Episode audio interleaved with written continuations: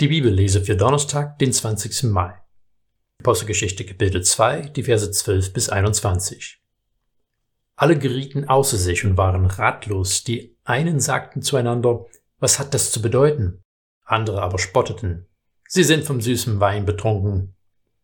Da trat Petrus auf, zusammen mit den Elf. Er erhob seine Stimme und begann zu reden. Ihr Juden und alle Bewohner von Jerusalem, dies sollt ihr wissen Achtet auf meine Worte. Diese Männer sind nicht betrunken, wie ihr meint. Es ist ja erst die dritte Stunde am Tag. Sondern jetzt geschieht, was durch den Propheten Joel gesagt worden ist. In den letzten Tagen wird es geschehen, so spricht Gott, ich werde von meinem Geist ausgießen über alles Fleisch. Eure Söhne und eure Töchter werden prophetisch reden, eure jungen Männer werden Visionen haben und eure Alten werden Träume haben. Auch über meine Knechte und Mägde werde ich von meinem Geist ausgießen in jenen Tagen, und sie werden prophetisch reden. Ich werde Wunder erscheinen lassen droben am Himmel und Zeichen unten auf der Erde. Blut und Feuer und qualmenden Rauch. Die Sonne wird sich in Finsternis verwandeln und der Mond in Blut, ehe der Tag des Herrn kommt, der große und herrliche Tag.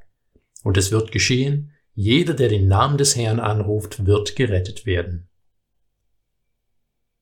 Ich habe die letzten zwei Verse von der Lesung für gestern noch hinzugefügt, um den Zusammenhang für den Vers 15, in dem Petrus widerspricht, dass das Pfingstwunder nur ein Auswuchs von Trunkenheit wäre. Hier merkt man einen Anflug von Humor bei Lukas, wie er die Reaktion schildert. Petrus ist gleich bereit, den Vorwurf zurückzugeben. Hey Leute, es ist erst neun Uhr früh. Aber er hat einmal ihre Aufmerksamkeit und er erzählt ihnen, was wirklich los ist. Und was wirklich los ist, ist etwas Besonderes.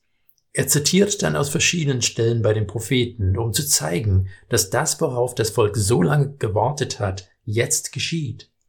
Das Volk hat sich lange danach gesehnt, dass Gott sich in Herrlichkeit zeigt. Das Volk zehnte sich danach, dass sie befreit werden.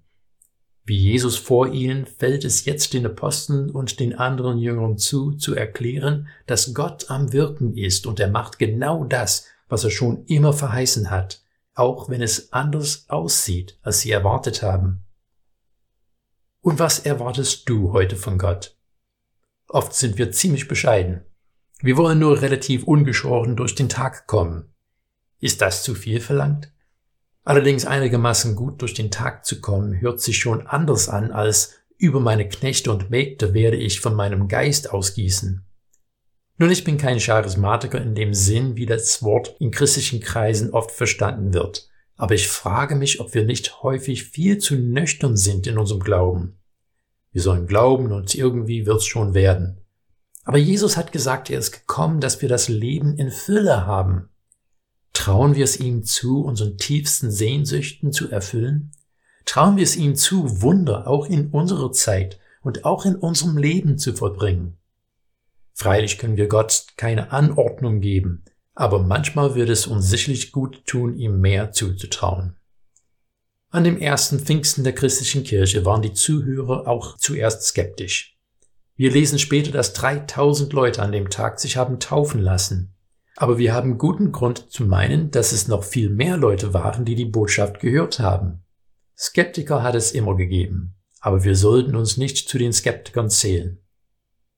Gottes Geist wohnt in uns und er kann viel mehr verbringen, als wir uns überhaupt vorstellen können. Traust du es Gott zu, Großartiges in deinem Leben zu bewirken?